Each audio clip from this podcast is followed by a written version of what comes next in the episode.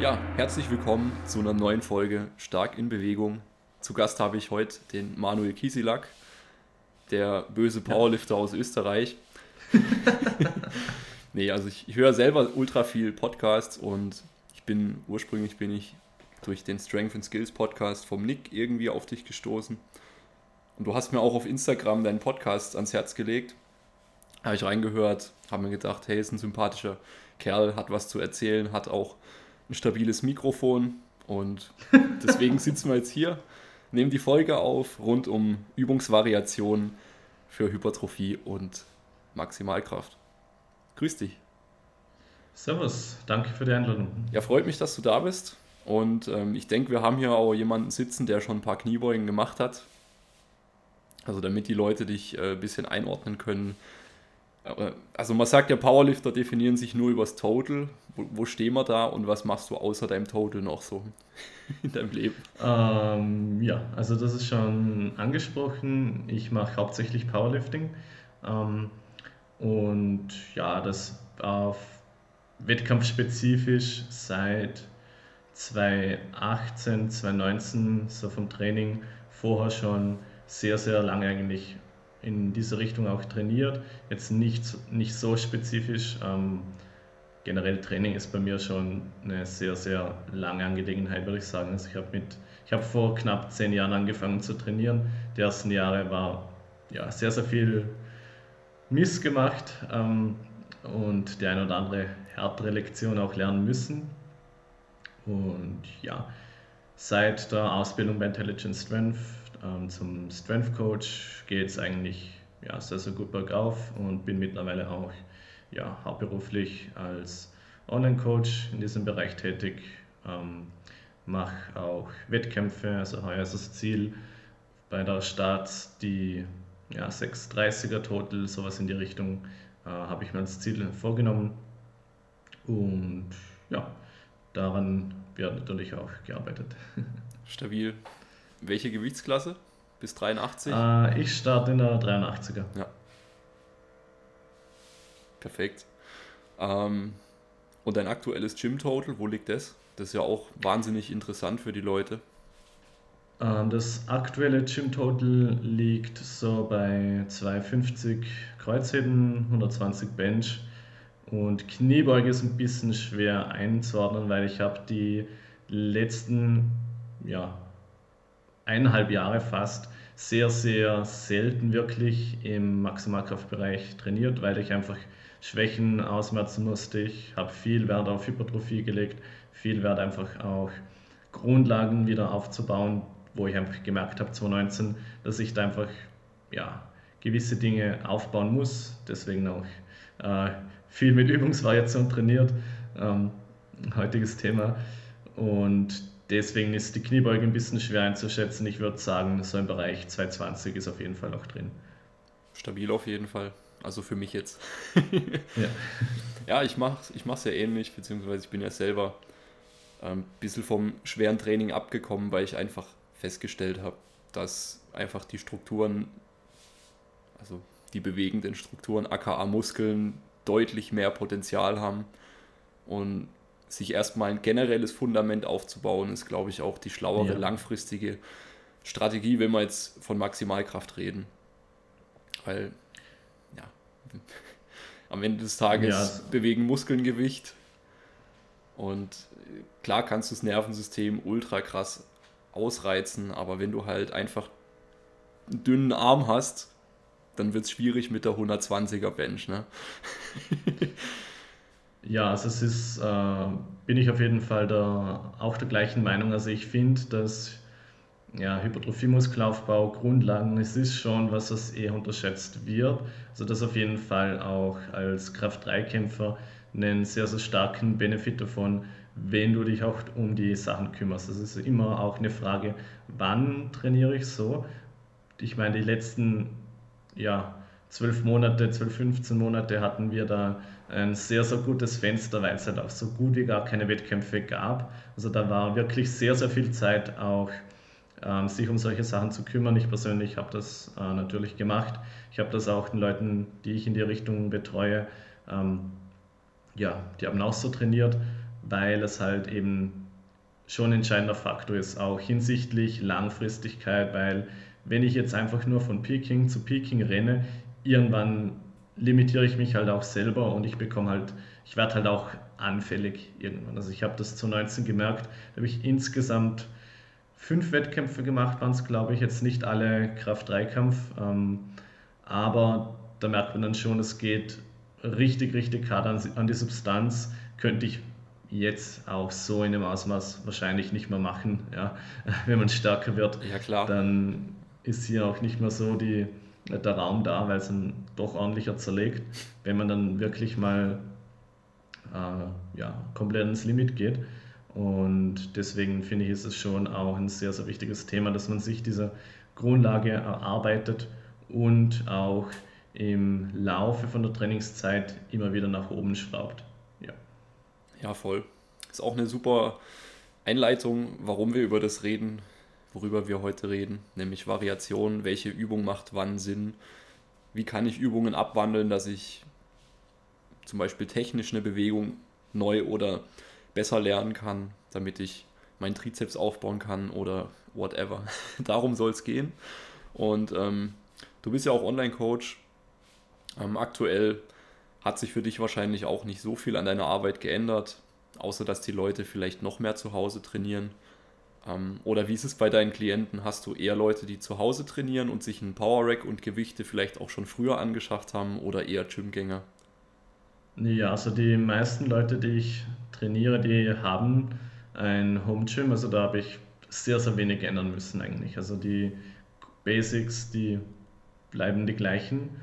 Ähm, gab natürlich auch Situationen, wo man dementsprechend die Abstriche machen muss.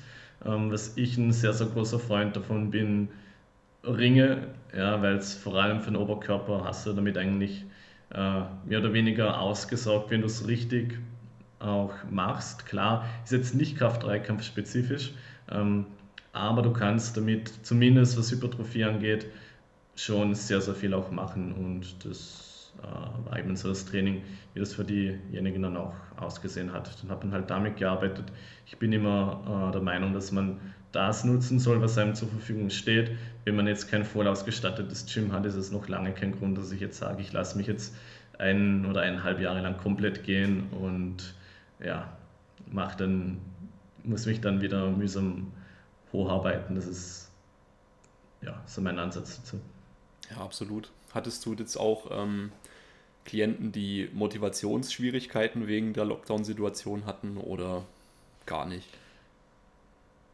Ähm, ja und nein. Also die Leute, die vorher schon im Home Gym trainiert hatten, bei denen war es gar kein Problem.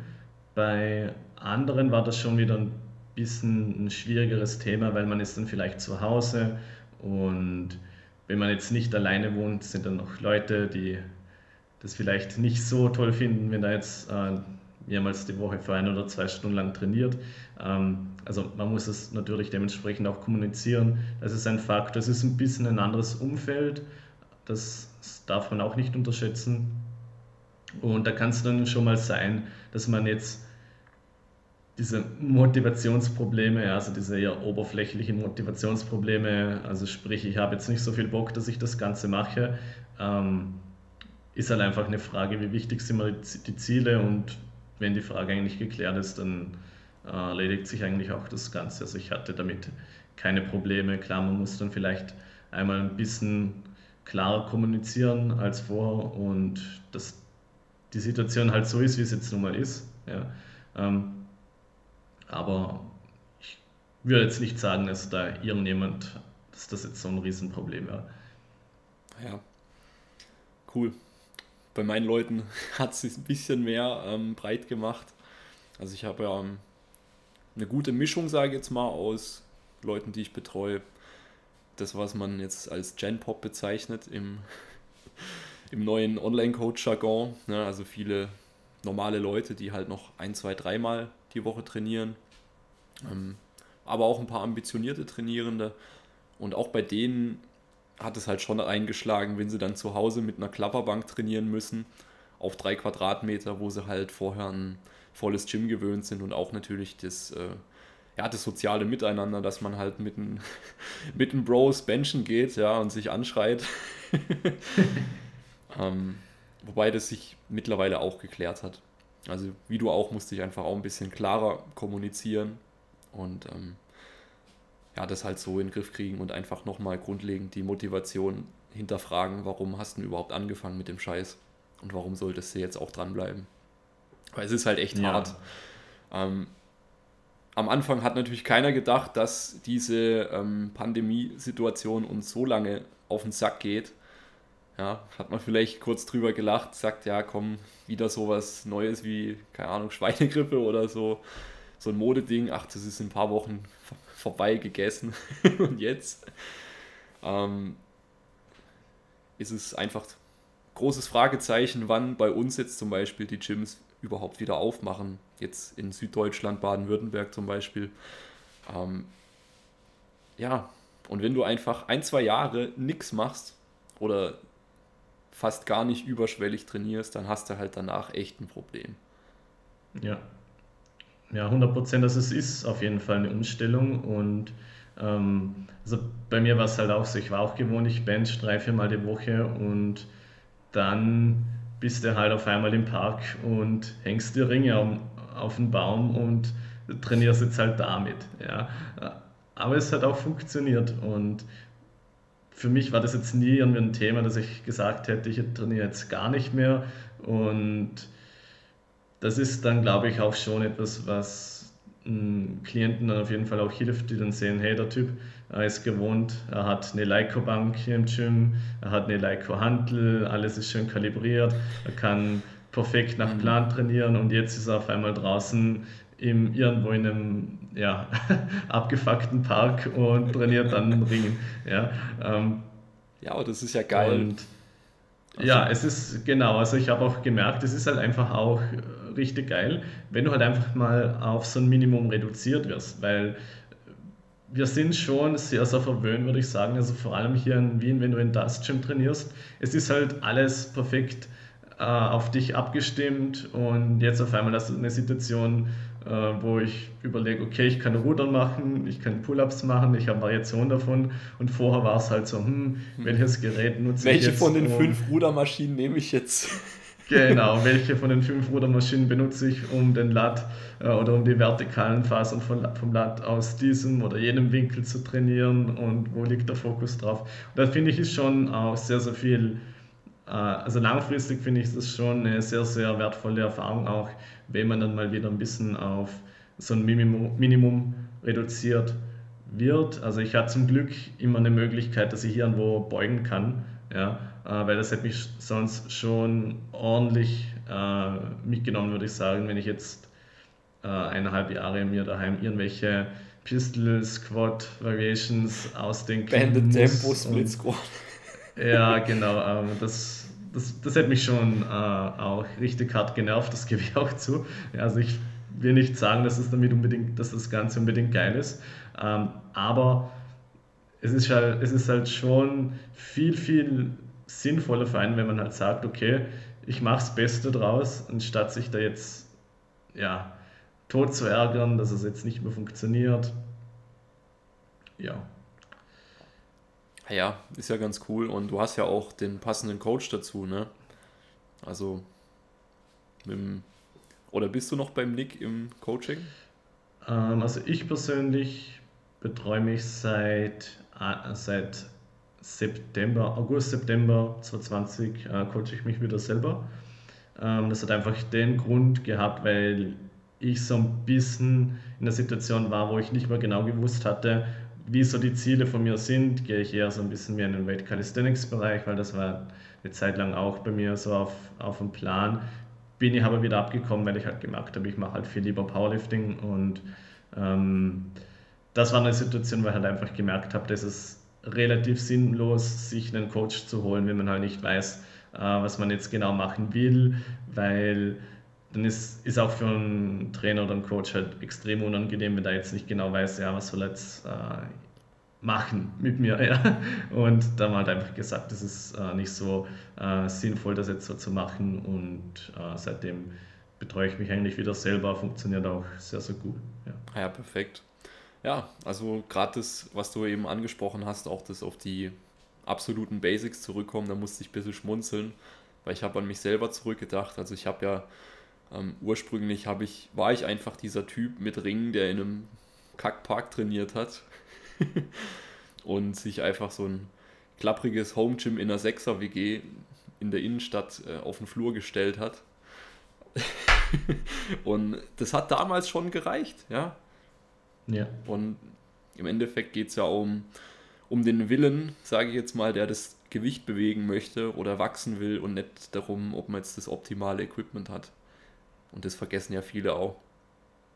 Ja, also du kannst das perfekte Equipment haben, allein bringt es da halt nichts. Und das ist halt, Umfeld ist wichtig, aber Umfeld allein ist halt auch wertlos. Wenn ich nichts damit mache, dann, ja, dann wird derjenige, was halt einfach viel schlechtere Umstände vielleicht auch hat, der wird halt damit auch viel, viel mehr äh, rausholen können.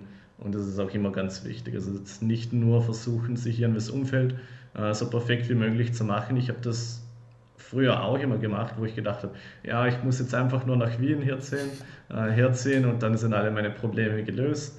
Äh, nein, also so funktioniert es dann halt auch nicht. Und ähm, darum ist es schon gut, wenn man da mal wieder ein bisschen runtergeholt wird, finde ich, äh, einfach auf diese, in so eine Situation, wo man jetzt nicht so hart die Qual der Wahl hat, würde ich sagen, und einfach so, okay, du hast diese sehr limitierten Ressourcen, lerne einfach das Beste draus zu machen. Wenn du das nicht hinbekommst, ja, dann bist halt weg. Ah ja, eben. Gut, lass uns mal über die Variation anfangen zu reden. Jetzt wollen wir ja gar nicht das, äh, das C-Thema so groß aufblasen hier. Wir tun ja. einfach mal so, als wäre es nicht mehr existent und reden über schwere Langhantelübungen und ihre Variation und deren Sinn. ähm, ja, warum sollte man überhaupt Variationen von Grundübungen machen? Es gibt ja auch ähm, gewisse Dinosaurier, die behaupten, dass die großen drei Übungen, Squat, Bench, Deadlift, einfach alles können und alles fixen. Also keine Probleme der Welt können sich nicht durch diese drei Übungen irgendwie beheben lassen, glaube ich, oder?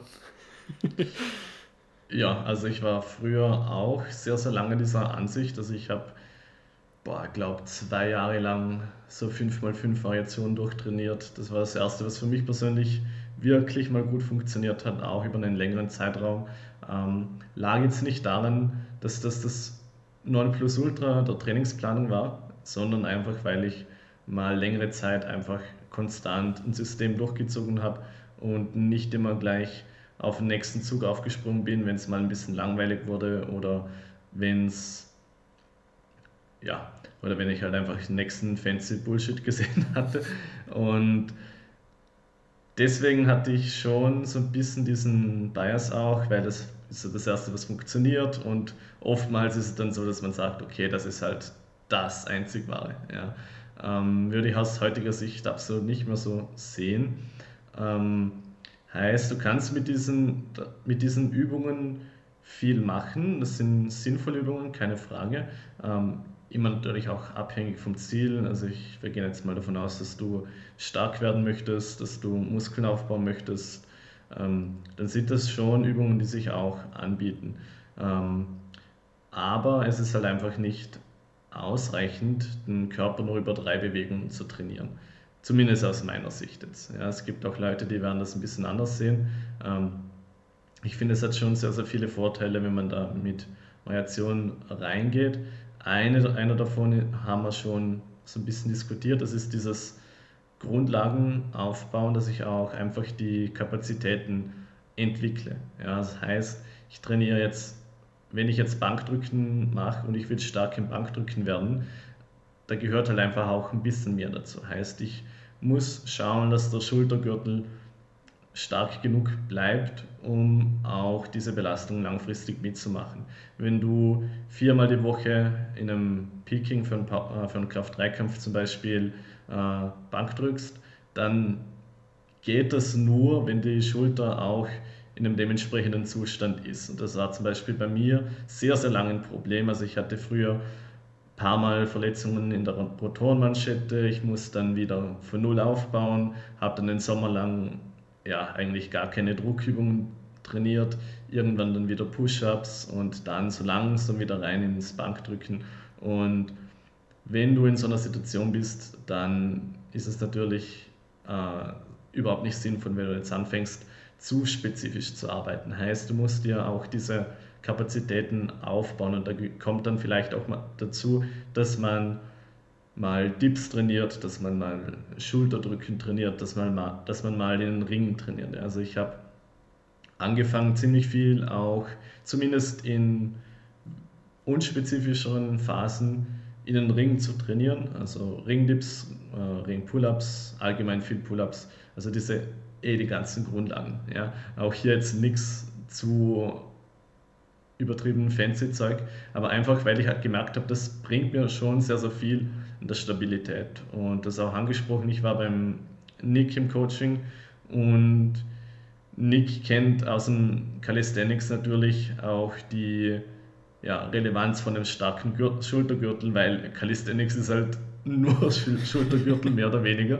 Ja, das jetzt vielleicht nicht, aber es ist halt schon sehr, sehr entscheidend, weil wenn der Schultergürtel schwach ist, wirst du keine 140 tippen und du wirst auch keine 100 Kilo pullen können. Ja, und da hat das schon sehr, sehr viel gebracht. Also das ist ein sehr, sehr großer Vorteil, würde ich sagen, um ein bisschen mehr mit Varianten zu trainieren. Eben, also kann man ja auch als ähm, einen weiteren Punkt aufführen, nämlich dass gewisse Variation im Training, also nicht nur Variation von den drei Übungen, ähm, sondern generell Variation und Variabilität im Training auch immer ein Stück weit drin zu haben, das kann einen schon auch davor bewahren, sich zu verletzen und andererseits ja. sich einfach auch eine gesunde Basis und Funktion einfach aufrecht zu erhalten. Weil wir müssen ja auch immer sehen, ähm, Powerlifting ist sehr spezialisiert, also ja. Ein extrem spezialisierter Sport, der im Endeffekt ja drei Fähigkeiten von dir verlangt. Wenn wir das mit anderen athletischen Disziplinen vergleichen, dann ist es halt schon ein extrem kleiner Ausschnitt aus dem, was unser Körper eigentlich ähm, kann oder könnte. Wir müssen, nicht, wir müssen nicht rennen, wir haben keine Gegnereinwirkung, also diese ganze dynamische Komponente fällt weg, wir haben keine Taktik, ähm, wir müssen uns nicht wirklich im Raum orientieren, außer natürlich, ähm, während wir die Hantel von A nach B bringen. Aber ja. das ist sehr überschaubar und wir sind jetzt nicht Menschen geworden, um eine Langhantel in der Sagittalebene zu bewegen. also klar, manche schon, ähm, vollkommen legitim, aber was ich sagen will, ist halt, man sollte nicht vergessen, dass Spezialisierung immer auf eine stabile Basis und eine breite Basis draufgesetzt werden sollte und nicht unten steht in der Pyramide. Weil gerade jetzt, ähm, wo Powerlifting schon populärer wird, so aus meiner Blase raus, sehe ich halt auch sehr viele Anfänger, die schon ultra spezifisch mit Wettkampflifts fast ausschließlich trainieren. Also Bankdrücken mit, mit einer großen Brücke und Leg Drive bei Jungs, die gerade sich auf 80 Kilo hocharbeiten für ein Single, ja. Wo du so denkst, okay, ist es jetzt der richtige Zeitpunkt oder sollte die Person vielleicht einfach erstmal ja, grundlegend drücken lernen und eine stabile Hypertrophiebasis schaffen mit weniger spezifischen Übungen? Ja, weil wir müssen ja auch sehen, im Kraft-3-Kampf geht es darum, möglichst effizient mechanisch zu arbeiten und nicht darum, einen Muskel optimal zu trainieren. Beziehungsweise auch ähm, mit einer möglichst großen Range of Motion ein Gelenk zu belasten, beziehungsweise letzten Endes auch einen Muskel zu trainieren, dass er über eine große Range of Motion eben Kraft generieren kann. Genau. Ähm, ja, lass uns mal reinstarten. Was sind denn so deine Gedanken zu Variationen von den Wettkampflifts im Powerlifting? Lass uns da erstmal beim Maximalkraft-Kontext bzw. Grundübungskontext bleiben und ja, mal schauen, was, warum sollte ich denn variieren, um zum Beispiel an der technischen Schwachstelle was zu ändern. Ja, also grundsätzlich, das ist schon ein bisschen angesprochen. Ich bin jetzt auch kein Freund davon, dass man das ganze Jahr nur wirklich äh, stumpf diese drei Lifts durchzieht und den Körper auf diese drei Fähigkeiten beschränkt. Klar, wenn du wirklich, wirklich gut werden willst im Kraft-3-Kampf, dann sind das deine Prioritäten. Punkt. Ja. Das ist bei jeder anderen Sportart auch. Wenn ich ähm, 100 Meter, Sprint, äh, 100 Meter Sprint, Sprinter bin und ich will auf die Olympia, ja, dann könnte ich auch sagen, naja, der Körper ist jetzt nicht dazu da, um nur 100 Meter zu sprinten. Ja, aber ich werde ich werd garantiert mehr 100 Meter Sprints machen als wie Hürdenläufe oder Langstreckenläufe und so weiter und so fort. Ja. Ähm, Variationen haben aus meiner Sicht äh, einerseits die Funktion, dass du die Grundübung oder halt die Wettkampfübung, du kannst die effizienter machen. Wenn ich zum Beispiel merke, ich habe irgendwo in der Bewegung drin Schwachstellen. Ja, Klassiker, ja, Kniebeuge, ich komme vielleicht nicht sauber in die Tiefe oder ich komme nicht sauber in die Tiefe, ohne dass ich jetzt massiv äh, ja, die Wirbelsäule einrunden muss oder ich komme aus dem Loch nur raus, indem es mich halt ja, nach vorne legt. Das sind so Sachen, wo ich zum Beispiel mit Tempovarianten ansetzen kann. Ja, also Tempovarianten sind in so ziemlich jedem Powerlifting-Programm drin. Ähm, es gibt kaum Situationen, wo die jetzt keinen Sinn machten.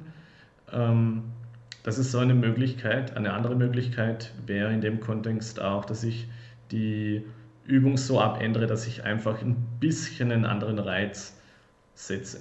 Ja, beim Bankdrücken könnte es zum Beispiel so ausschauen, dass ich eine Larsen Press mache, wo ich einfach den Leg Drive als Komponente rausnehme. Ja. Heißt, ich habe ein bisschen mehr Range of Motion, ich habe auch mehr den Fokus drauf, dass ich die Übung komplett über den Schultergürtel eigentlich stabilisieren muss, also über den Oberkörper und vor allem auch über den Schultergürtel. Heißt, ich muss mich mehr auf Schulterblattretraktion, Schulterblattdepression fokussieren. Und das sind auch Fähigkeiten, die ich beim Mainlift brauche. Ja? Ähm, weil Bankdrücken ist, wenn es um Maximalkraft auch geht, eine Übung, die ist sehr stark davon abhängig, wie gut ich wirklich meine Schulterblätter kontrollieren kann und wie stark ich das auch kann. Und das hat auch den Vorteil, dass ich mich halt viel, viel weniger verletzen werde. Also ich werde äh, viel weniger anfällig dafür, dass mal irgendwas nicht so läuft, ja, dass man was zwickt und wie man es halt kennt. Ähm, das sind alles Vorteile, die ich durch Variationen habe. Oder auch bei einem Kreuzheben. Ja, dass ich sage, ich trainiere vielleicht auch mal äh, Varianten, rumänisches Kreuzheben. Zum Beispiel, wenn ich merke, ich habe bei den Hamstrings ein bisschen ein Defizit, dann kann ich da einfach mehr einen Fokus drauf legen. Also ich kann hier durch Abwandlungen von der Hauptübung einfach den Fokus ein bisschen verschieben, ohne dass ich jetzt zu hart aus der Spezifität rausgehe. Das ist sehr, sehr wichtig, wenn man ähm, schon eher fortgeschritten ist und einfach nicht mehr ganz so viele Kapazitäten hat, um da jetzt massiv hypertrophiespezifisch arbeiten zu können. Zumindest in einem Block, der schon ein bisschen, oder in einer Situation, wo ich schon ein bisschen näher am Wettkampf dran bin. Ja. Wenn du ein, ein Jahr lang Zeit hast für deinen Wettkampf, dann macht es vielleicht auch als fortgeschrittener Sinn, wenn man den Fokus mal so ein bisschen abändert. Aber grundsätzlich finde ich schon, dass du da als, ja, äh, mit diesen Varianten einen sehr, sehr guten äh, Kompromiss bekommst auf aus Spezifität und trotzdem noch Schwachstellen aufbauen und Grundlagenarbeit so ein bisschen. Genau. Ein Klassiker sind ja auch Tempo-Varianten von normalen Lifts. Du hast es ja schon angeschnitten kurz. Also Tempo-Varianten, wo wir bewusst die Ausführungsgeschwindigkeit manipulieren, eben auch um ja zum Beispiel die exzentrische Phase einfach sauberer einzuschleifen und dadurch vielleicht auch in der konzentrischen davon profitieren zu können, weil wir weil unser Nervensystem einfach die Position besser kennt, einfach weil wir mehr Zeit drin verbringen, ähm, auch um Sticking Points ein Stück weit zu bearbeiten, ist es eine super Variante. Also ich denke, jeder kennt es und jeder hasst es, dass er zum Beispiel eine Tempo-Kniebeuge macht mit ähm, zwei Sekunden unten, einem, einer schönen langen Pause unten im Loch, wo man sich richtig hässlich fühlt und dann wieder aufsteht. Ähm, das sind super Sachen, um einfach auch mehr Spannung und mehr motorische Kontrolle letzten Endes in gewissen Positionen zu erlangen. Und ähm, Das gleiche Prinzip funktioniert ja auch bei einer, zum Beispiel bei einer Spotobank, wo du gezwungen bist, das Gewicht einfach ein paar Zentimeter, mehr oder weniger natürlich, je nach Zielsetzung und Intention von der Brust weg, in der Schwebe zu halten und da einen stabilen Schultergürtel zu bewahren und dann das Gewicht wegzubeschleunigen aus dem toten Punkt. Das ist ja auch eine, finde ich, sehr potente Bankdrückvariation, um für einen Wettkampflift einfach ähm, nochmal dem einen Feinschliff zu geben. Ähm, was ja, sind sonst so deine, was sind denn so deine Top-Varianten oder Variationen von den Mainlifts, die du öfters auch ähm, im Programming siehst?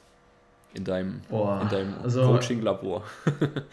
Ja, also erstmal muss ich immer dazu sagen, Assistenzübungsauswahl ist immer, immer, immer individuell und immer äh, situationsabhängig. Also ich bin absolut kein Freund davon, dass man sagt, du musst unbedingt Banded Spotter Press machen oder du musst unbedingt äh, Kniebeugen mit langsamer Konzentrik machen, ja, wenn du es noch heckliger haben möchtest, sondern man muss es definitiv auf die jeweilige Situation abstimmen aber wie so oft halt auch, kann man schon klare Trends ausmachen. Also für die Kniebeuge, was ich da sehr, sehr gerne äh, verwende, sind passierte Beugen oder Pinbeugen, also wo man äh, das Gewicht ein bisschen auf, unten auf Pins ablegt, weil das zwingt dich halt massiv dazu, dass du unten wirklich auch die Spannung behältst, dass du mit einem effizienten Rhythmus aufstehst, dass du lernst, ähm, wenn du zum Beispiel äh, siehst, dass die Hüfte ein bisschen zu früh hochschießt,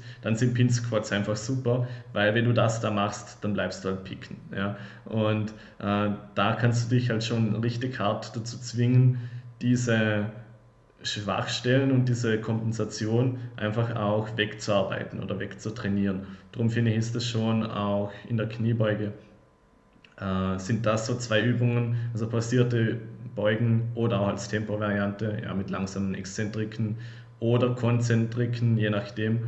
Ähm, ist ein bisschen ja, exotischer, würde ich sagen, aber auch eine sehr, sehr gute Möglichkeit, Pin Squats, um einfach auch mental den Zugang so ein bisschen zu lernen, weil bei der Beuge ist halt einfach extrem viel Kopfsache. Also wenn du, wenn da Selbstvertrauen fehlt, dann bist du halt direkt um 20% schwächer oder noch mehr. Ich sehe das sehr, sehr häufig. Und über diese Übungen kannst du auch daran arbeiten. Fürs Bankdrücken würde ich sagen, ist Larsen Press eine sehr, sehr gute Übung, ähm, weil es dich einfach spezifisch arbeiten lässt, aber doch noch mit genug ja, Änderung, weil du hast ein bisschen mehr Weg, weil ohne Leg Drive ist die Brücke natürlich ein bisschen schwächer, eh klar. Das heißt, du trainierst vielleicht mal so ein bisschen über die gewohnte Range of Motion raus als Powerlift. Und das ist, finde ich, schon auch etwas, was äh, Sinn macht. Dann Spotter Press ist eine sehr, sehr gute Übung, wie du angesprochen hast, um einfach unten auch die Stabilität vernünftig zu lernen. Also das sind zwei Übungen, die sehr, sehr nah jetzt an der Wettkampfübung dran sind und auch Varianten. Wenn wir dann ein bisschen weiter weggehen, äh, Richtung Accessories sagt man gerne auch dazu oder weit entfernt Assistenten.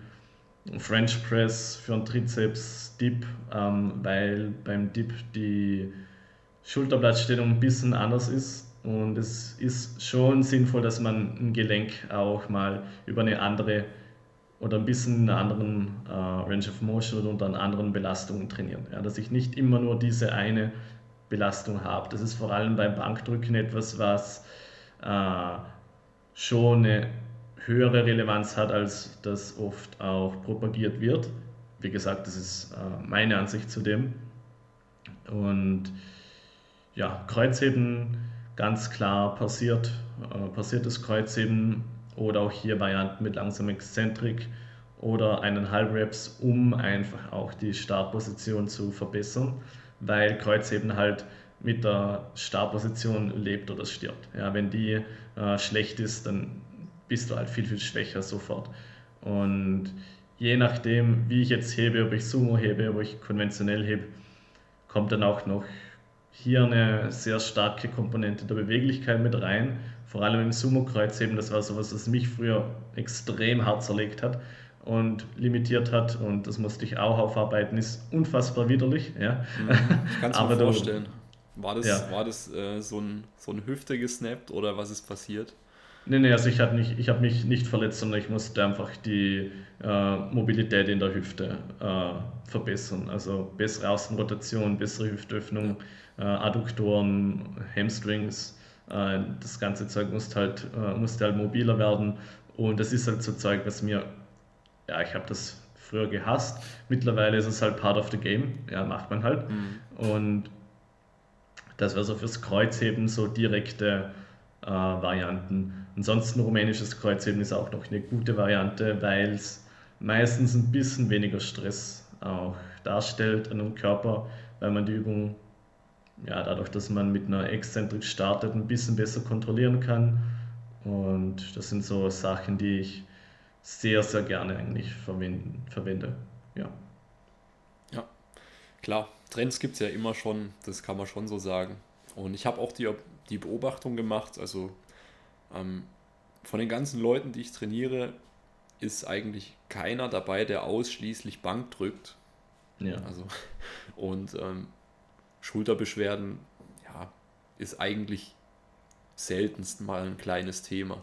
Einfach, dass man, dadurch, dass man auch die, ja, die Gelenke auf andere Arten und Weisen belastet haben, weil wenn wir uns die, die Schulter einfach angucken, was die alles für, allein wie viele verschiedene Muskeln da dran irgendwo hängen, ja, und wie viele Bewegungsrichtungen sich daraus ergeben, die auch stabilisiert werden können oder könnten, wenn man es macht. Ähm, da ist, glaube ich, Variation mit am wichtigsten. Also wenn wir es jetzt mal mit der Hüfte vergleichen, ähm, ja, im Endeffekt machst du halt eine Hüftbeugung und eine Hüftstreckung in schweren Hip-Hinge-Bewegungen und das war's. Klar, und hast du noch mehr oder weniger Außenrotation je nach Variante, aber gerade im Schultergürtel ist ja, das ist schon der Wahnsinn, was man da alles noch machen kann. Und ja, also 100 Prozent. Von dem her, es macht, denke ich, auch immer Sinn, wie du auch schon gesagt hast, gerade bei einer Larsen Press mit mehr Range of Motion zu trainieren, Jetzt nicht nur im Kontext für Maximalkraft, sondern auch für Hypertrophie.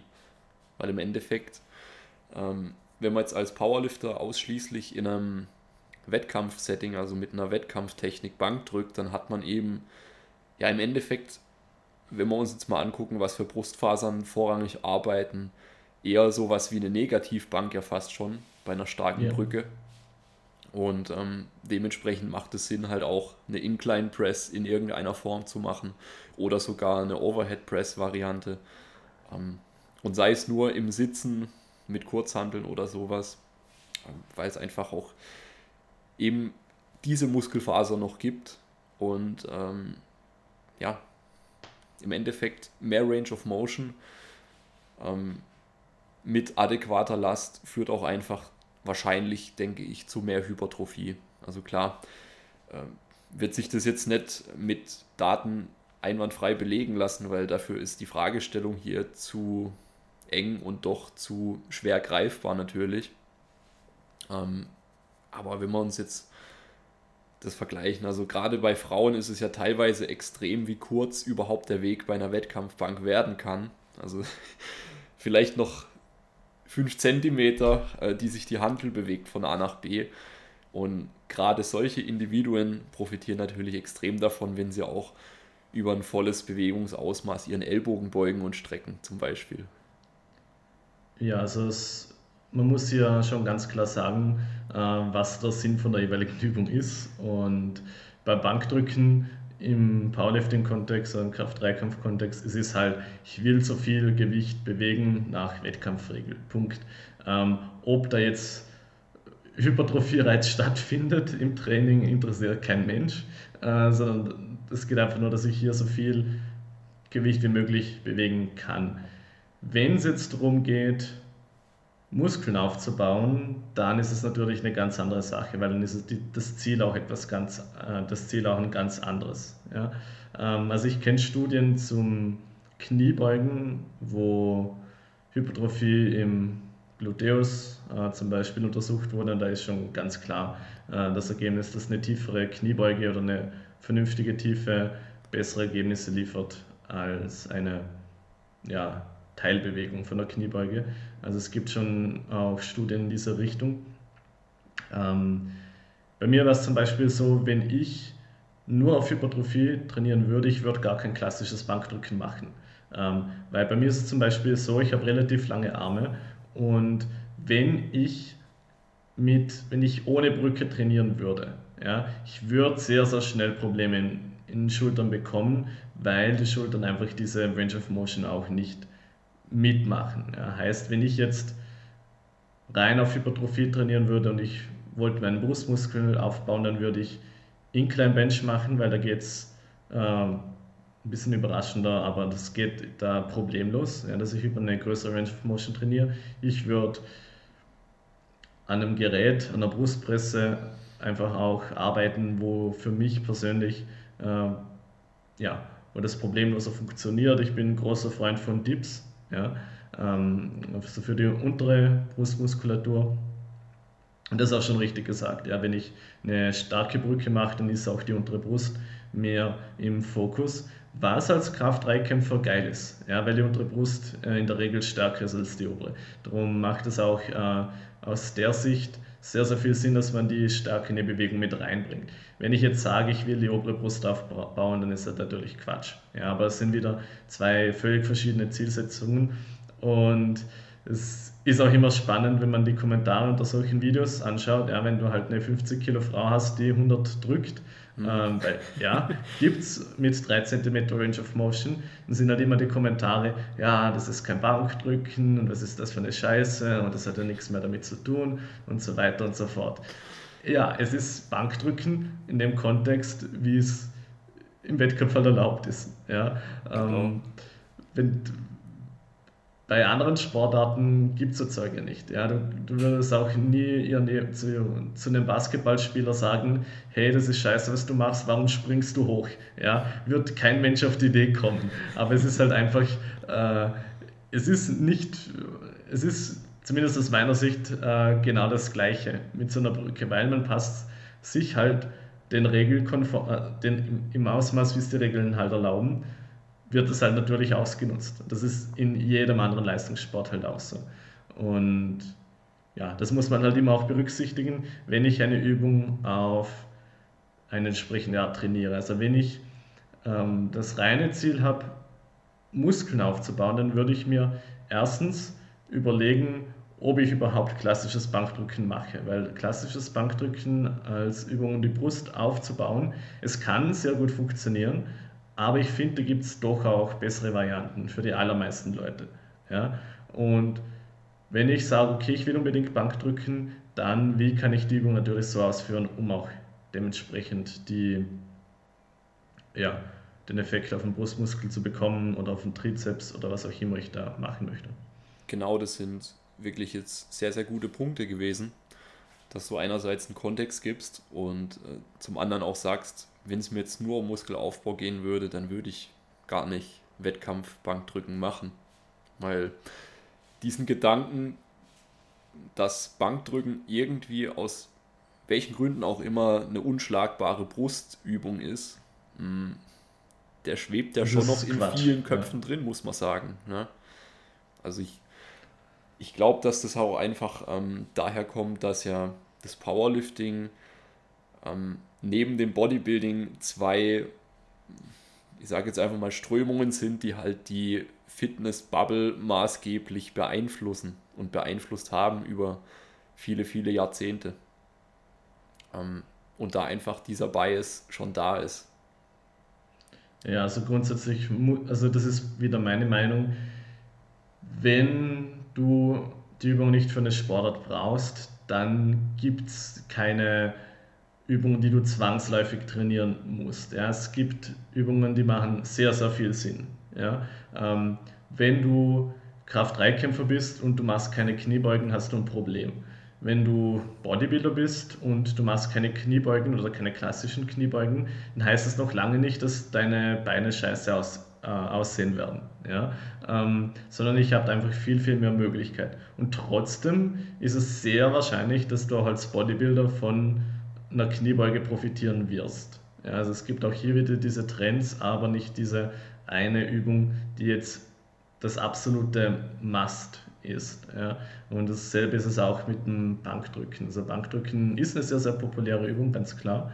Ähm, aus meiner Sicht doch auch etwas überbewertet, würde ich sagen. Also wie gesagt, es kann sehr, sehr gut funktionieren. Es funktioniert für viele Leute auch sehr gut, aber es ist auch eine Übung, wo viele Leute Probleme mitbekommen und das völlig unnötig, würde ich sagen. Also es ist schon eine Übung, wo sich ähm, tendenziell viele Leute ähm, ja, kleinere, ich meine, richtige Verletzungen passieren in diesem Sport, also wenig, aber halt schon auch Probleme einfangen, die einfach nicht sein müssten und das hat verschiedene Gründe. Es hat einmal die, einen Grund, dass die Technik halt nicht passt, es hat einen Grund, dass ja, keine Kontrolle über die Schulterblätter da ist. Es hat vielleicht auch einen Grund, dass Leute äh, eigentlich die Brücke machen müssten, um die Übung gut zu trainieren, aber sich denken, ich mache das nicht, weil das ist dann kein Bankdrücken mehr. Ja, ähm, genau.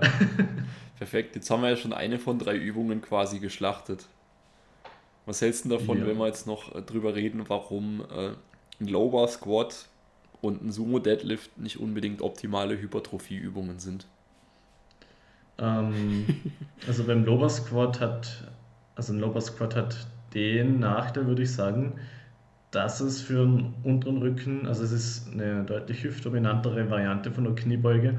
Das kann schon sein, dass es für den unteren Rücken irgendwann mal zu viel wird. Also ich persönlich hatte damit noch nie Probleme, ähm, aber ich kenne auch Leute, bei denen das halt nicht so gut funktioniert.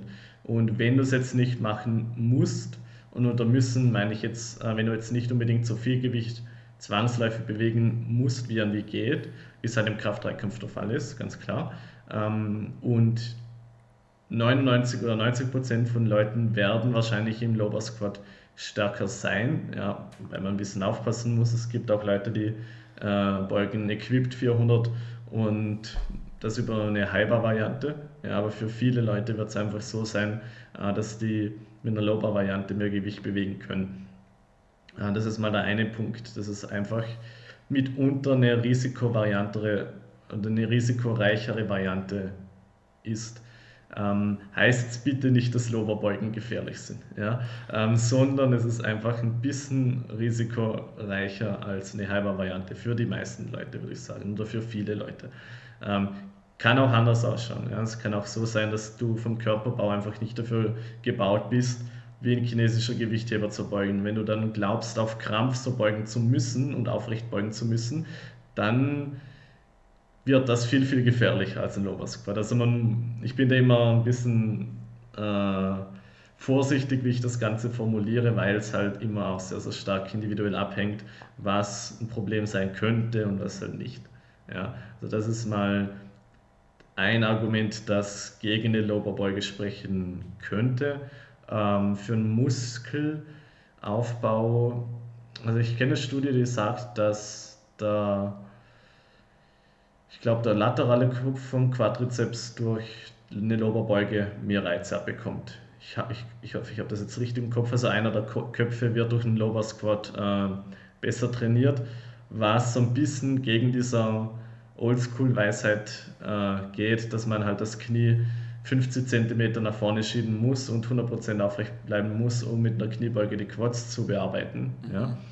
Ähm, ja, soviel zum Lower Squat. Sumo Deadlift ist eine Übung, die hat einen großen Nachteil und zwar, dass die Hüftpfanne oder das Hüftgelenk allgemein, das muss halt von der Anatomie her schon in einem gewissen Rahmen gebaut sein, damit die Übung funktioniert. Wenn, das, äh, wenn du da halt nicht dazugehörst und das merkst du höchstwahrscheinlich relativ schnell beim Sumo-Heben, dann wirst du mit dieser Übung langfristig einfach nicht äh, ja, glücklich, weil du halt da mit Problemen zu kämpfen hast, die du in der Situation dann wahrscheinlich auch durch mehr Mobility nicht wegbringst. Ja, weil du kannst durch denen oder durch was weiß ich, ähm, kannst du halt die Hüftpfanne. Du kannst keinen Knochen absägen.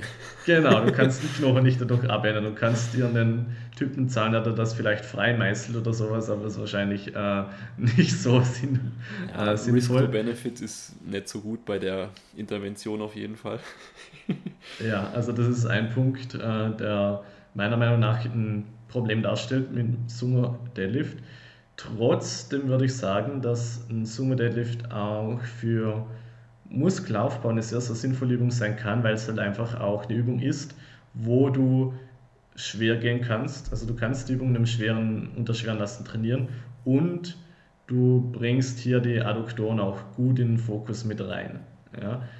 Heißt vielleicht äh, nicht unbedingt, dass du das über die volle Range of Motion äh, trainieren musst, ähm, wenn es die Hüfte halt nicht so feiert. Aber es ist schon eine Übung, die aus meiner Sicht für Muskelaufbau unterschätzt wird. Im Maximalkraftbereich ist, ist natürlich wieder eine andere Sache. Ja. Da ist halt die Frage, kann ich so effizienter heben, bin ich stärker so? Und wenn nicht, dann halt nicht. Ja. Bei mir persönlich war so, erstes Training mal Sumo-Heben ausprobiert. Ich habe das gleiche, ich habe mein Conventional 3RM gezogen auf 3 Reps. Ja, beim ersten Mal Sumo-Heben, ohne da irgendwie an der Technik zu arbeiten und da merkt man halt schon ziemlich schnell in der Situation, okay, mhm. du solltest für einen Wettkampf wahrscheinlich auf Sumo umsteigen, du bist so wahrscheinlich äh, stärker. Und das ist auch bei mir auf jeden Fall der Fall, weil, wo man unter den Rücken schon angesprochen hat, haben, ich bekomme da zum Beispiel beim konventionellen Heben viel, viel schneller Probleme, wenn ich da maximalkraftspezifisch trainiere. Ich hatte bei einem Sumo-Deadlift noch nie ein Problem irgendwie im Rücken. Ja, irgendwie auch, obwohl ich schon richtig widerliche Grinder auch durchgeballert habe noch irgendwie. Ja, ähm, klar ist es natürlich nicht, dass du das unbedingt machen sollst, aber für mich ist es so eine Kombination Loberbeuge und Sumo Deadlift, was sehr, sehr gut funktioniert. Loberbeuge und Conventional Heben funktioniert bei mir weniger gut. Ja, ähm, das ist so, ja, Pro und Contra für einen Sumo Deadlift. Also wenn es für dich klappt, äh, wenn du da mit der Übung gut äh, klarkommst, dann würde ich mir schon überlegen, ob das vielleicht nicht auch in ein Hypertrophie-Programm gut reinpassen würde. Absolut. Also klar kann man das auch super einbetten, wenn man eben weiß, was man macht und wenn man genau. auch sich überlegt, für welche Muskeln ist denn jetzt eine Deadlift-Variante oder ähm, ein Low Squat, für welche Muskelgruppen für mich persönlich funktioniert es denn gut und hat vielleicht auch einen Benefit und macht mich gleichzeitig auch ähm, tendenziell maximal kräftig stärker. Also wenn wir uns jetzt zum Beispiel einen Low Squat einfach mal ähm, bei jemandem wie mir anschauen, dann ist es halt ein halber Squat Morning von der Tendenz her, weil ich ja. habe sehr wenig Oberkörper und sehr lange Beine im Verhältnis. Also ich bin der Typ, der auch früher versucht hat, wie ein Chinese zu beugen und immer gescheitert ist. Für mich wäre jetzt ein Low Bar Squat eine absolut tolle Übung, um zum Beispiel die Glutes zu, ja, zum Wachsen zu bringen. Was ja auch in der Vergangenheit passiert ist, ohne dass es meine Intention war mit dem Low Bar Squat. Ja.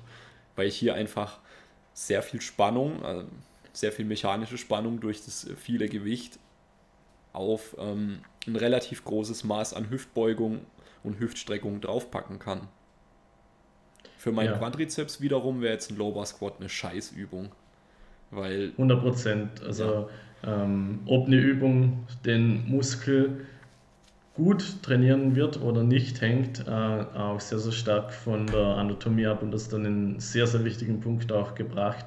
Ähm, wenn ich so gebaut bin wie du zum Beispiel, dann wird es für mich wenig Sinn machen, versuchen über eine Kniebeuge meinen Quadrizeps aufzubauen. Ja, es wird nicht funktionieren. Einerseits bei der Lowerbeuge nicht und bei der Hyperbeuge beuge höchstwahrscheinlich noch weniger, weil die Übung für dich vielleicht gar nicht so gut durchführbar ist.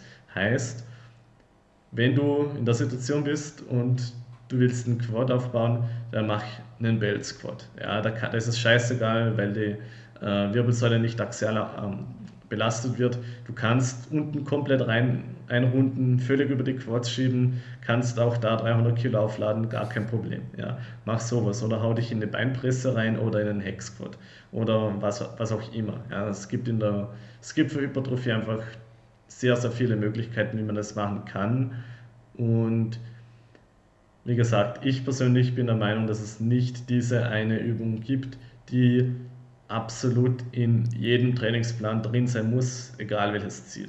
Ja, sehe ich äh, ja nicht so. Genau das sage ich auch immer.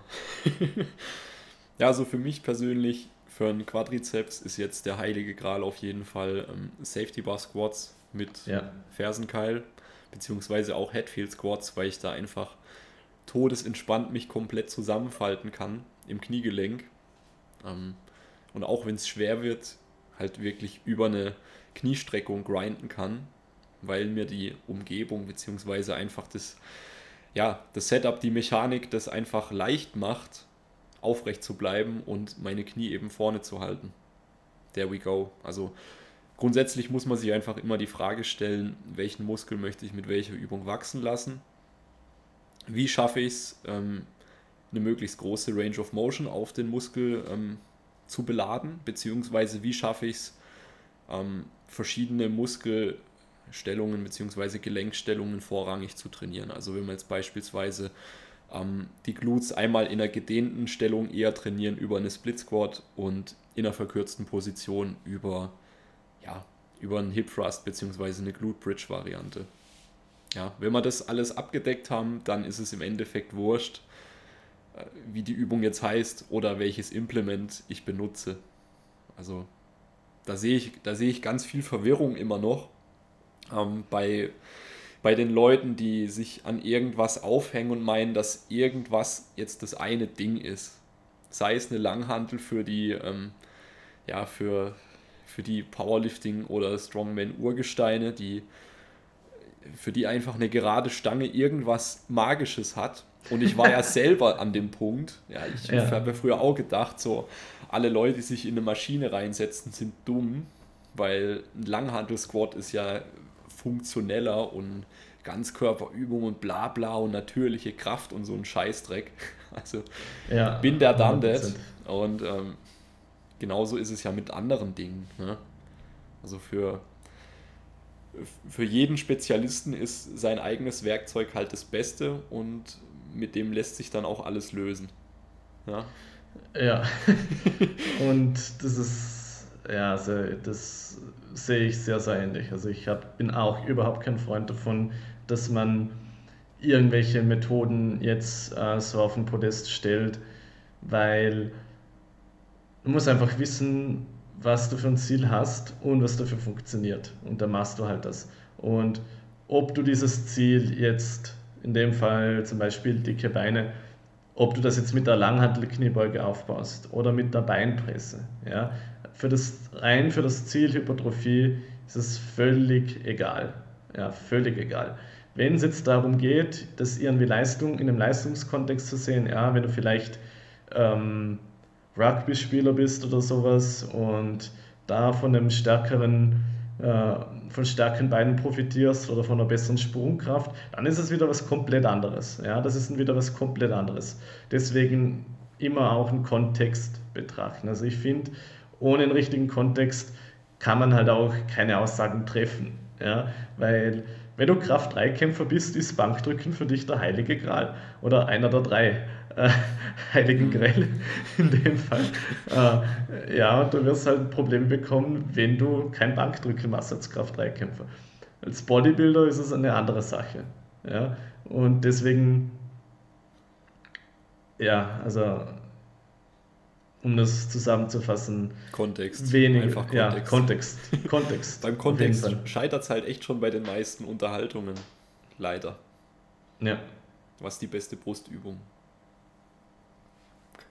Füg irgendwas ein. Es ist, es ist die falsche Antwort für die meisten. Ja, ja also ich habe also hab auch früher sehr, sehr lange darüber philosophiert und recherchiert, was jetzt diese eine Übung ist, die mir den meisten Erfolg bringen wird, um meine Brust zu trainieren. Und es gibt es halt höchstwahrscheinlich nicht. Ja, es gibt Übungen, die dafür gut geeignet sind. Viel wichtiger ist einfach, dass du die in einen vernünftigen Plan reinbringst, ja? dass du die konstant trainierst, dass, dass du in den Übungen stärker wirst, dass du den wieder in vernünftigen Wiederholungsbereichen trainierst. Ja? Also dass jetzt nicht äh, hergehst und versuchst was weiß ich. Ja. Also du kannst auch für Hypertrophie sehr, sehr gut in einem Fünfer Wiederholungsbereich beugen. Ja. Es macht aber wenig Sinn, in einem Fünfer Wiederholungsbereich versuchen, Leg-Curls zu machen. Ja. äh, sondern dann wirst du dir höchstwahrscheinlich irgendwas abreißen. Ähm, das heißt, du musst immer auch das Ganze aus, einem, aus einer breiteren Sicht äh, sehen und auf die einzelnen Komponenten ähm, und die einzelnen Komponenten jetzt gar nicht so hart überbeurteilen oder überwerten, ja, sondern du musst es, es geht viel mehr darum, dass man die vernünftig trifft und in einer ja, gesunden Anordnung, sei jetzt dazu einfach mal verwendet. Ja. Ja, voll. Und auch das Thema Spaß darf man jetzt nicht zu klein ja. schreiben, selbst wenn es um Leistungssportler geht. Aber wenn ich jetzt äh, jemanden hätte und ich habe zwei Kniebeuge-Varianten zur Auswahl und beide würden das ähm, gewünschte Ziel höchstwahrscheinlich gleich gut treffen.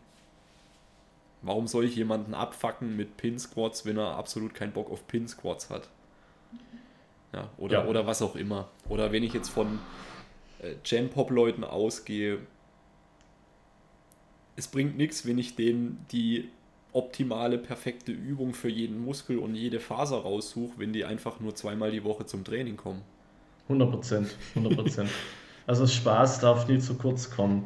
In einem Leistungskontext ist es halt mal so, man muss gewisse Sachen machen, äh, die man jetzt vielleicht gar nicht so viel Bock hat. Ja? Aber wenn du das ambitioniert machst, ist es in der Regel auch nie ein Thema. Also ich mache auch meine Split Squats und es ist vielleicht nicht unbedingt das Spaßigste überhaupt. Ähm, aber ich weiß halt, dass es mir weiterhilft und dementsprechend werde ich das auch machen. Wenn du jetzt, das Ding ist, wenn dir so ein Sport, vor allem wie Kraft-3-Kampf, ja, wenn der dir absolut keinen Spaß macht, dann wirst du darin auch nie gut werden. Und weil was ist der sonst große Antrieb, dass du diesen Sport machen sollst? Ja? Ähm, das ist nicht so wie Fußball oder was weiß ich, äh, wo du massiv äh, Kohle noch machen könntest, sondern das ist halt eine Sache, die machst du, wenn du, gern, wenn du die gern machst und wenn du halt merkst, dass dir das Ganze auch sehr, sehr gut tut. Ja? Ähm, dann machst du so einen Sport. Und ich bin auch immer davon, also ich bin der Überzeugung, dass es einfach viel, viel wichtiger ist für jemand, was jetzt auf einem Anfänger oder leicht fortgeschrittenen Level ist, dass er was hat, wo er einfach konstant mit guter Moral auch durchtrainieren kann, anstatt die Überperfektion ist, ja, die ihn aber komplett ja, niedermacht mental. Also wenn du zweimal die Woche eine Stunde trainieren kannst und ich hau dir den theoretisch perfekten Plan hin, der fünf Einheiten je zwei Stunden braucht, dann ist das einfach sinnlos. Ja? Und dann bist du kein schlechter Mensch, weil du das nicht trainieren kannst, sondern ich bin in der Situation halt einfach ein scheiß Trainer, ähm, mhm. weil ich dir halt irgendwas aufzwingen möchte, das halt für deine Situation nicht passt. Und das ist auch so ein Thema, ja, Kommunikation mit den Leuten und die Leute auch in den Vordergrund stellen. Nicht irgendwelche Methoden und nicht das eigene Ego. Das ist ganz, ganz wichtig. Also es ist ein komplett anderes Thema, aber ich finde, das äh, passt dir doch. Ja, das ist ein ganz gut ultra krass wichtiger Punkt, weil ich war selber an dem Punkt, also dass ich ähm, im Endeffekt meine Brille aufgesetzt habe, um meine Personal Training Kunden zu trainieren. Also ja. ich habe mich, ich habe mich da komplett ähm, auf meinen Bias ähm, gestützt, wenn es um Übungsauswahl und so weiter geht. Ähm, aber dabei habe ich komplett vergessen, was will eigentlich mein Gegenüber.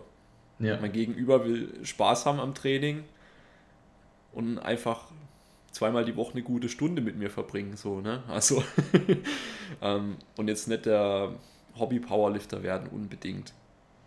Also an alle Coaches und Personal Trainer, die das jetzt hören, stellt bitte euren Kunden und seine Wünsche an allererste Stelle. Ähm, ja. Weil sonst ja, ansonsten ist es viel sinnvoller, wenn du. Ja, ansonsten ist es eben viel sinnvoller, wenn du sagst, okay, ich habe keinen Bock drauf und den halt irgendwann anders abgibst. Ja. Eben. Wenn jemand Zumba machen will und er kommt zu mir, dann sage ich halt auch, nee, äh, mache ich nicht. Sag, schau ab, verpiss dich. äh, sondern ich äh, sage vielleicht noch, schau, geh dahin, wenn ich da jemanden weiterempfehlen, wenn ich da jemanden kenne. Ja, bei Zumba wird es jetzt ein bisschen schwierig. Ähm, aber es bringt mir halt gar nichts, wenn ich da einfach nur versuche, jemanden irgendwas aufzudrücken, was ich persönlich geil finde, aber was er überhaupt keinen Bock drauf hat. Ja? Ähm, wenn du Basketballspieler werden willst, warum soll ich dich dazu zwingen, Kraft-3-Kampf zu machen? Das macht keinen Sinn. Ja, nur weil ich Kraft-3-Kampf geil finde. Ja. Voll. Also es ist ganz witzig so. Manche Fehler haben doch viele Coaches einfach alle schon gemacht. Ja. Ich denke, der gehört auch dazu, dass man einfach die eigene Sicht auf Training auf die Kunden projiziert ähm, und denen damit einfach einen Scheiß aufbindet. ja, 100 Prozent. 100 Cool. Ähm, ich denke, jetzt haben wir schon eine Stunde gut über Variationen und Varianten und Hypertrophie geredet. Jetzt ähm, möchte ich einfach nur mal ein paar Off-Topic-Themen mit dir ansprechen bzw. anschneiden. Ähm, jetzt habe ich ja gerade schon ein wichtiges Learning von mir als Coach gerade preisgegeben. Ähm, was sind denn so vielleicht auch deine persönlichen großen Dinger, wo du sagst, das habe ich vor zwei Jahren komplett scheiße gemacht oder das habe ich jetzt mittlerweile, ähm, habe ich mittlerweile eine viel andere Sicht drauf oder gehe da komplett anders vor oder um mit? Also ich weiß, ganz offene Frage, aber was sind so da die, die größten Steine, die du umgedreht hast? Ähm, also einerseits, das, was du auch angesprochen hast, dass ich halt einfach den Kunden zu 100% in den Vordergrund stelle und jetzt nicht irgendwelche Ansätze oder Methodiken, die ich persönlich feiere. Ja? Das ist ganz, ganz wichtig. Der zweite Punkt, was ich geändert habe, ist, dass ich mittlerweile viel, viel, oder nicht viel, aber doch deutlich simpler auch mit den Leuten arbeite. Heißt, ich habe 2018 komplexere Programme erstellt. Und ich bin einfach, ich habe einfach gemerkt, dass das oftmals sehr kontraproduktiv ist, weil die Leute, weil es für die Leute schwer umzusetzen ist, weil die Leute ähm, die Fortschritte vielleicht nicht so gut erkennen können, weil jemand vielleicht dann auch nicht so viel Spaß dran hat. Ja? Und das ist so ein das war so ein wichtiger Punkt und ich habe dadurch auch bessere Ergebnisse bekommen, überraschenderweise. Auch wenn das vielleicht wissenschaftlich jetzt nicht absolut sauber war. Das ist, ähm, finde ich, ein wesentlicher Punkt, weil es geht alles schon in die Richtung, dass äh, man doch auch deutlich wissenschaftlicher arbeitet oder viele Wissenschaftler arbeiten. Und das ist auch völlig gut. Ja, also jetzt nicht falsch, falsch verstehen, Wissenschaft ist sehr, sehr wichtig, aber wenn, wenn ich halt sehe, dass es für die jeweilige Person zu komplex ist, ähm, wenn ich zum Beispiel einen leicht fortgeschrittenen habe und ich drücke dem jetzt irgendein ausgefeiltes Periodisierungsschema rein, was den komplett rausschmeißt oder ich fange mit dem an zu arbeiten über Mikrozyklenlänge und da hat einen 10 Tage Mikrozyklus, ist aber gewohnt, dass er Dienstag, Donnerstag, Samstag trainiert und auf einmal trainiert er jetzt äh, eine Woche Montag, Mittwoch, äh, Donnerstag, die andere Woche Dienstag, Samstag, Sonntag oder was weiß ich und das nimmt den komplett auseinander. Ähm, dann ist es halt einfach nicht sinnvoll. Ja? Also das ist der eine Punkt, dass ich viel, viel, oder nicht viel, aber doch deutlich äh, simpler auch arbeite und damit bessere Ergebnisse bekomme, auch wenn es vielleicht in der Theorie her ein bisschen ungenau ist manchmal. Ja? Heißt jetzt nicht, dass ich hier in ein random Zeug reinhaue und sage, da hab Spaß damit, ähm, sondern es ist natürlich schon alles noch in einem gewissen Rahmen. Der nächste wichtige Punkt, den ich einfach gemerkt habe, ist die Kommunikation.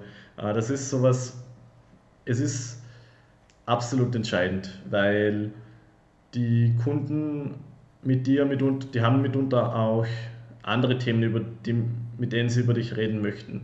Und das kann bei manchen ein bisschen mehr sein, das kann bei manchen ein bisschen anders sein.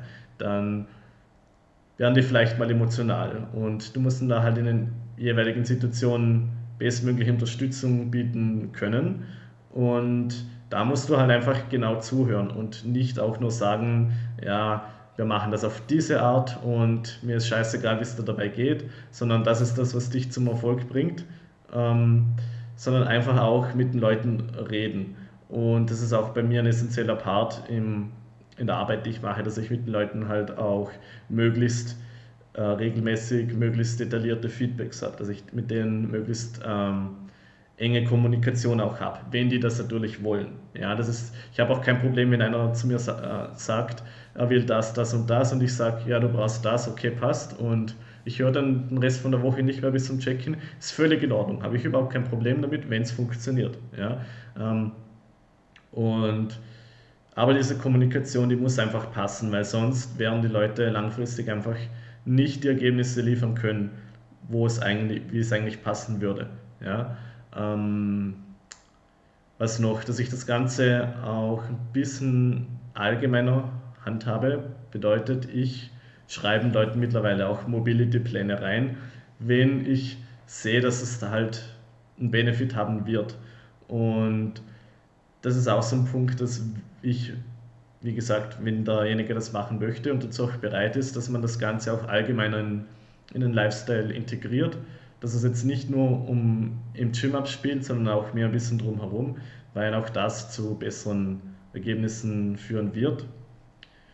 Ähm, ja, und einfach auch weniger Ego. Das, was wir am Anfang schon hatten, einfach einen Kunden in den Vordergrund, nicht was jetzt äh, unbedingt mein persönlicher Favorite ist oder was jemand anders denken könnte, was ein anderer Coach vielleicht sehen könnte auf Instagram ja, und denken könnte, das ist kompletter Bullshit, was der da macht.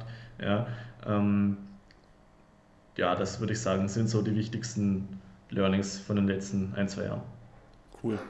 Ähm, Gerade jetzt das Thema Kommunikation habe ich ja auch gemerkt mit den Jahren, dass das eigentlich auch Kernthema ist im Coaching-Prozess. Ja. Hm, wie stellst du sicher, dass jemand ähm, so arbeitet, wie du es erwartest, beziehungsweise dass einfach alles rund läuft? Wie sind denn da so deine ähm, Kommunikationswege und Abläufe? Ähm, das Ganze schaut bei mir so aus. Einerseits die Feedbacks haben ja, bei den meisten Leuten wöchentlich, einfach um auch zu sehen, ich will wissen, wie halt die Woche auch so lief. Ja, da erwarte ich mir jetzt schon, dass ich einen guten oder zumindest ziemlich ausführlichen Bericht auch bekomme, dass ich halt weiß, wo die Person gerade steht. Heißt jetzt nicht einfach nur ein Einzeiler irgendwie, ja, lief gut oder ja, lief scheiße, sondern auch schon ein bisschen detaillierter, weil ich damit einfach auch viel, viel mehr anfangen kann. Ähm, das ist der eine wesentliche Punkt. Ein anderer Punkt ist der Support, dass die Leute mich einfach auch als Ansprechperson haben und nicht einfach so hier, nimm diesen, äh, nimm diesen Plan und jetzt hörst du sechs Wochen lang nichts mehr von mir. Ähm, das ist schon auch sowas, wo je nach Typ einen wesentlichen Unterschied machen kann. Ja, es gibt, wie gesagt, Leute, die hörst dann halt eine Woche lang nicht und dann beim Check-in bekommst du dann das und das und das und das. Ähm, alles gut. Ja, also ich habe jetzt nicht, also ich bin jetzt nicht unbedingt jemand, der sagt, ich muss das jetzt so haben, dass die Leute äh, mit mir permanent irgendwie Smalltalk machen oder irgendein Zeug oder über ihre äh, Probleme reden, ja, wenn sie das nicht wollen. Ähm, aber ich bin auch als Ansprechperson für die Leute auch da. Wenn jetzt jemand zum Beispiel auch Schiss hat vor irgendwas im Training, warum auch immer, dass ich da halt einfach auch ein bisschen äh, reingehe und die Leute einfach nicht allein lasse. Ähm, das ist, glaube ich, der wichtigste Punkt, dass die Leute sich nicht allein gelassen fühlen, weil, to be honest, sonst kannst du dir auch einfach irgendwo ein Programm runterladen und musst nicht äh, in einen Trainer auch investieren. Ja, voll. Hm, wie setzt du die Check-ins technisch um? Machst du das über Video, über E-Mail oder über Sprachnotiz oder whatever? Wie machst du das? Mm, also ich bin, was Technik angeht, eigentlich ein Minimalist und die Feedbacks zu den Übungen zum Beispiel, die gibt es bei mir in Videoform, ähm, weil es halt das, was im PT 1 zu 1 am nächsten kommt und auch sehr, sehr gut funktioniert, erfahrungsgemäß. Ansonsten, ja, E-Mail ist super für Check-ins, weil ich halt einfach das Ganze gebündelt habe. Wenn es mal ein Thema gibt unter der Woche, dann von mir aus auch WhatsApp. Ja.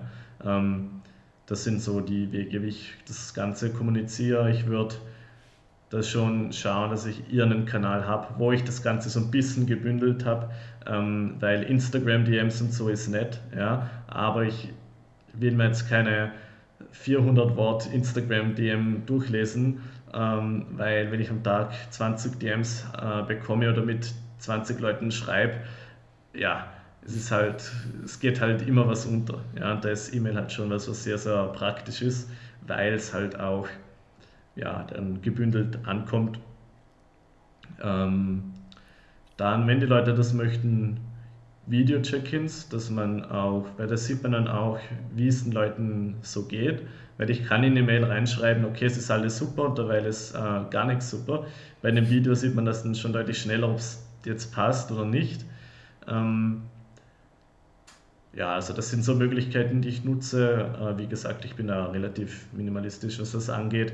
Ähm, aber das sind einfach die Faktoren, die wesentlich sind aus meiner Sicht. Ja klar.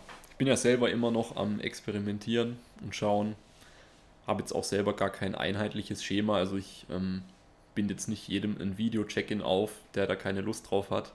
Ja. Ähm, von dem her arbeite ich da auch mit Sprachnotizen, ähm, aber auch über ein Formular. Also analog zu deiner E-Mail habe ich auch einfach ein Check-in-Formular für viele Leute, wo gewisse Dinge auch schon abgefragt werden. Ähm, ja. Weil ich habe halt auch die Erfahrung gemacht, dass wenn man gewissen Personen keinen klaren Rahmen gibt, dann kommt einfach sehr, sehr wenig Input über die letzte Woche und dann stehst du da und hast als ja, Info, keine Ahnung, alles lief gut, bla bla, fertig aus, Punkt. Ja, toll. okay. Wie ging es dir damit? Wie ging es dir damit? Wie ging es dir damit? Ähm, wie gut konntest du das und das umsetzen? Wie hat sich das angefühlt? Keine Ahnung. ja, es ist sehr, sehr wichtig. Also das, äh, du sprichst einen sehr, sehr guten Punkt an, dass man Leuten auch hier einen Rahmen mitgibt, einen sinnvollen und das ist auch etwas, wo ich mache. Also ich habe auch äh, so meine also die Leute wissen, was ich da einfach gerne hätte von diesem Check-in und ich kommuniziere das auch klar und dementsprechend war das eigentlich noch nie ein Problem. Ja.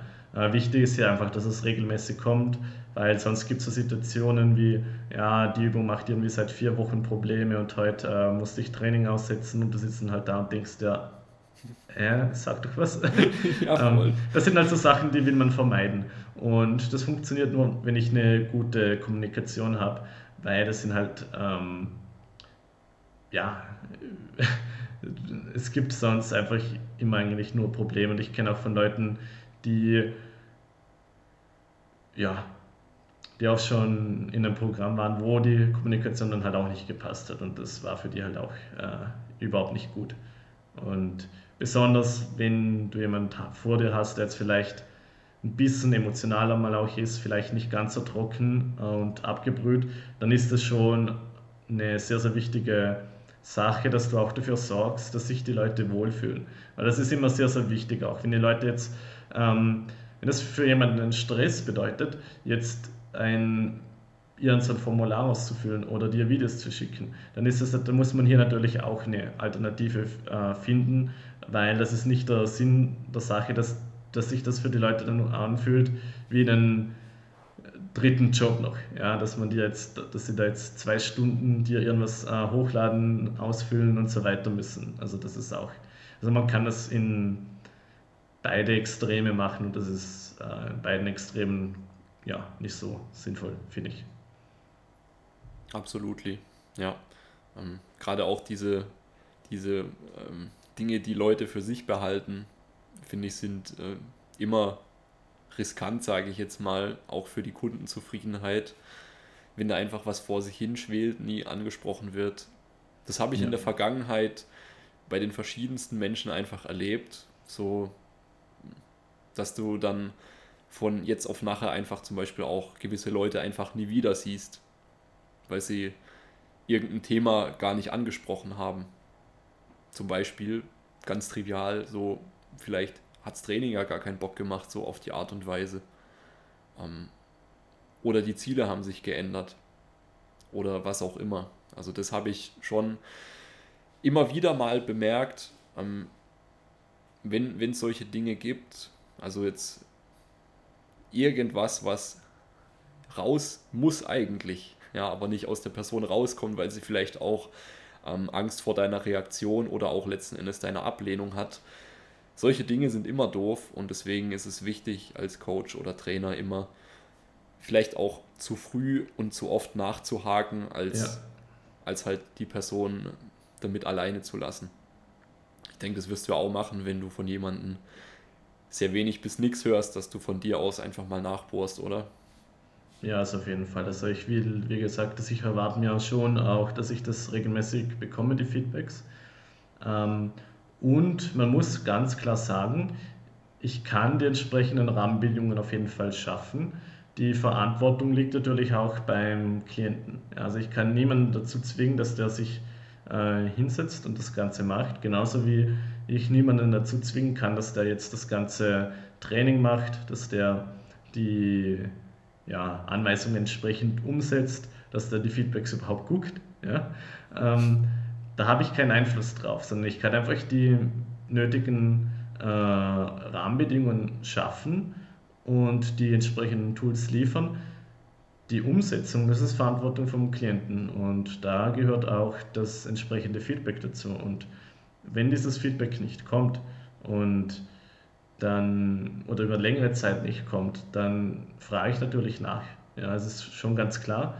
Ähm, aber wenn dann halt keine Bereitschaft dafür da ist, dann werde ich der Person halt auch klar kommunizieren, dass sie so nicht die optimalen Ergebnisse bekommen wird. Ja, voll. Also, das hängt leider auch noch in manchen Köpfen drin. Also ist zumindest jetzt auch wieder meine subjektive Erfahrung. Ähm, aber einfach diese Idee, dass im Endeffekt, wenn ich jetzt den Coach habe, dann kommen mir meine Ziele leichter entgegen. Ja. Also, beziehungsweise dann muss ich, äh, dann muss ich weniger hart mich anstrengen, um von A nach B zu kommen. Also ich glaube, die Idee ist mir jetzt schon ein paar Mal so begegnet, ohne dass es natürlich jemand so direkt gesagt hätte. Ja, also ich habe das, äh, ich kenne das auch aus eigener persönlicher Erfahrung. Ähm, jetzt weniger im Training, aber in anderen Bereichen, dass ich mir dann halt auch äh, Coachings geholt habe. Aber so auch mit dieser Einstellung, ja, der Coach wird mich schon richten, quasi, ich bin so das Problem, äh, bitte, bitte reparier mich. Ähm, und es funktioniert halt nicht. Ja? Ähm, und das ist schon auch eine sehr, sehr klare Sache, die man kommunizieren muss. Ähm, alles, was du machen kannst, ist, dass du den Weg dementsprechend aufzeigst, dass du die Tools mit an Hand gibst. Was man damit oder was derjenige damit macht, ist nicht meine Verantwortung. Also ich kann, wie gesagt, nicht in deinen Körper reinschlüpfen und mich für dich unter die Handel stellen. Ich kann auch nicht für dich ähm, schlafen gehen oder essen. Das klappt nicht, ja, sondern das äh, musst du schon auch selber dann durchziehen. Also das ist auf jeden Fall auch äh, dein Teil von, dem, von dieser ja, ganzen Sache. Das ist schon sehr, sehr wichtig, dass die Leute das auch äh, im Kopf haben und dass man das auch kommuniziert, ähm, weil Verantwortung ist immer auch was, was von beiden Seiten kommen muss. Wenn das nicht da ist, dann ist sowieso sinnlos. Eben. Gut, jetzt haben wir viel äh, über Kommunikation kommuniziert. Lass uns mal ein bisschen in die Zukunft schauen. Ähm, wo geht bei dir die Reise hin? Was sind so deine vielleicht auch Trainings, aber auch persönlichen nächsten Meilensteine oder, oder Ausblicke, kann man auch sagen. Also, what, mm. what good things to come for you? äh, persönlich, also vom Training her würde ich sagen, ist heuer auf jeden Fall das Ziel, dass ich so, ähm, also auf jeden Fall 600 plus. Ziel äh, ist sehr ambitioniert, aber aus meiner Sicht auf jeden Fall machbar wäre das Kaderlimit in der 83er. Dafür bräuchte ich ein 630er Total. Ähm, wie gesagt, ist ein hohes Ziel, aber ist machbar.